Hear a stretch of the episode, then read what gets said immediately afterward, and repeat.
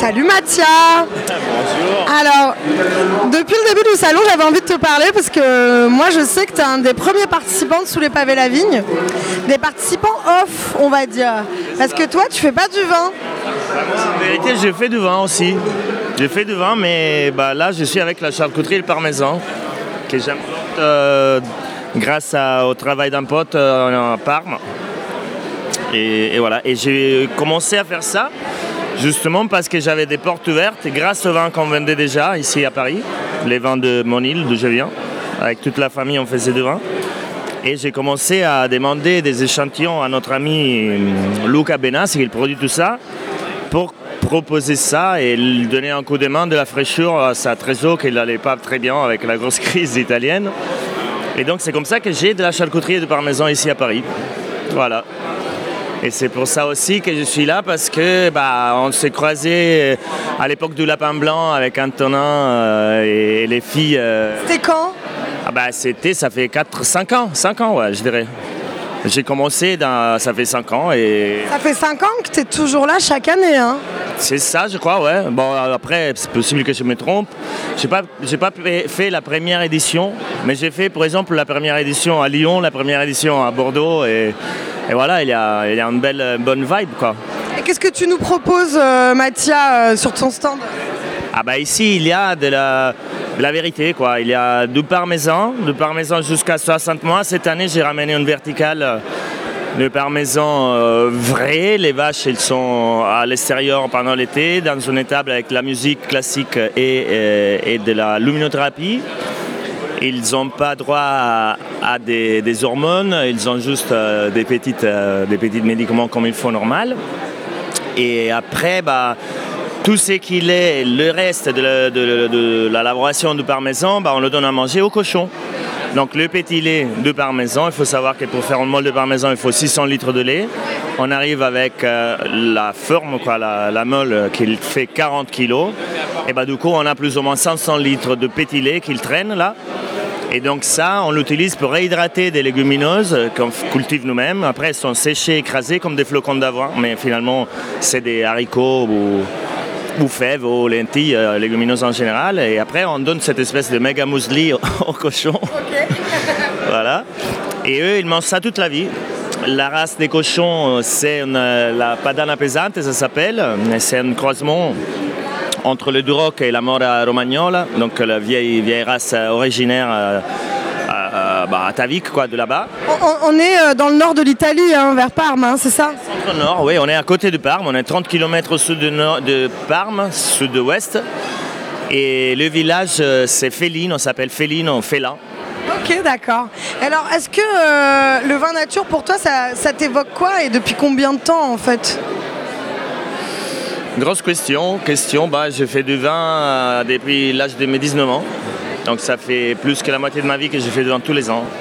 Et on met rien dans les vins. On met même pas du cuivre dans les, champs. Parce que c'est le métal lourd qui reste et après on le retrouve dans le verre. Et après je comprends que qu'on peut utiliser des escamotages pour, de la production plus, euh, comment sûre, s'assurer la, la trésor et tout ça. Mais donc, toi, tu bois, tu bois depuis toujours du vin nature et quand tu es venu en France, enfin, je- d'ailleurs, je sais même pas quand est-ce que tu es venu en France. Moi, je suis venu en France, ça fait 6 ans. Et j'ai bois du vin nature, ouais, depuis toujours, parce qu'à 19 ans, je faisais déjà du vin. Donc, euh, ouais, j'ai commencé plus tôt, mais il ne faut pas le dire. Qu'est-ce que tu faisais? Tu faisais de la Barbera? Pas du tout, non, on est sur une île, euh, on est sur une île en Toscane, au sud de l'île d'Elbe, entre Pise et Rome, on regarde la Corse, il y a des cépages oubliés que même pas les Italiens connaissent, donc Anzonaco, par exemple, le cépage blanc, c'est très similaire à l'Inzoli, à Sicilien, c'est un peu plus connu. L'ADN c'est vraiment très proche. Et sinon, on a des, des raisins comme la Malvasie noire, euh, on a du Corinto, on a de Mammolo, Grecanico, Procanico, Cilieggiolo, on a plein de cépages. Ça donne envie tous ces noms. hein. Ça nous donne beaucoup envie. euh, ça nous donne envie de goûter tes vins surtout. ben- Peut-être qu'un jour à Sous les pavés, tu les auras avec toi. euh. Il y en avait, mais là, on, a, on est, euh, comment dire, on fait pas beaucoup de vin, les, les rendements sont vraiment très très petits. On est sur des terrasses qu'on a fait nous-mêmes, on a fait une sélection massale, c'est pour ça qu'on a tous ces cépages-là. On n'est pas passé chez les pépinaristes quand on a fait tout ça, voilà. Et donc, euh, bah, les vins, heureusement, ils, euh, ils, euh, circulent bien dans le monde entier. Et ben, je n'ai pas. C'est pas la peine de proposer du vin dans un salon sans l'avoir derrière. Non, peut-être pour faire goûter les copains. Oui, mais, mais là, c'est vrai. c'est pour le plaisir. Mais en tout cas, ça donne grave envie. Euh, toujours, euh, on sait que l'Italie est, sur, le, sur le front euh, du vin nature. On sait que vous militez beaucoup pour faire des choses propres et, et depuis aussi longtemps que la France, pour moi, à mes yeux. Je suis absolument d'accord. heureusement que vous êtes là parce que euh, il, faut, il faut tenir le flambeau. quoi.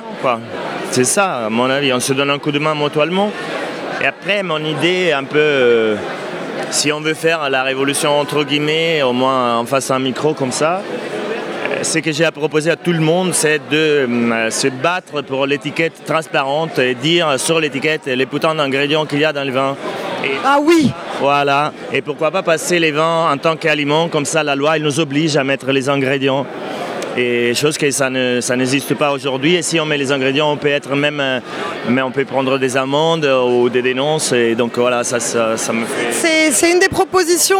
On en a discuté pendant le débat et c'est quelque chose qui, qui apparemment est en train de se faire, peut-être avec plus ou moins de transparence, puisque ça reste sujet à débat. Mais l'étiquetage, c'est un, vrai, c'est une des vraies solutions pour le consommateur, en tout cas. Moi, je préfère l'étiquetage transparent que les labels les labels, il y a un proverbe en Italie, on dit fais la loi, trouver l'arnaque.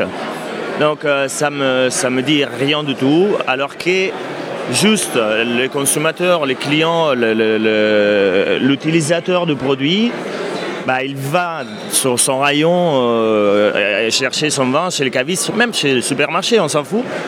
Mais du coup, l'étiquette transparent, il te fait voir dans un instant, parce que si moi j'ai que des raisins dedans, il y a en ligne raisin. L'autre, il a bentonite euh, et, encore les deux. Sans fin, sans fin. Plus de, plus de 200 en bio. voilà, il lui faut deux étiquettes pour, euh, pour écrire tous les ingrédients de son vin. Donc ça, c'est facilement repérable, mais tout de suite, quoi. en tout cas, merci Mathias, parce que y a, tu, tu, donnes plein de pistes de réflexion. Euh, et puis surtout, ça sent super bon ici, ça sent la charcuterie, ça sent le fromage. J'ai envie de rester ici, mais bon, il faut que je parte un petit peu. Hein. Ben, merci à vous, c'était simple, évident, quoi, normal. À, bientôt sous les pavés la vigne. Tu vas faire sous les pavés la vigne Bordeaux ou pas? J'ai pas encore réservé, mais bah, il faut que je le dise à Antonin. Chance. Ouais, ouais. Bah, merci beaucoup, Mathia. À bientôt, hein, j'en suis sûre. Salut.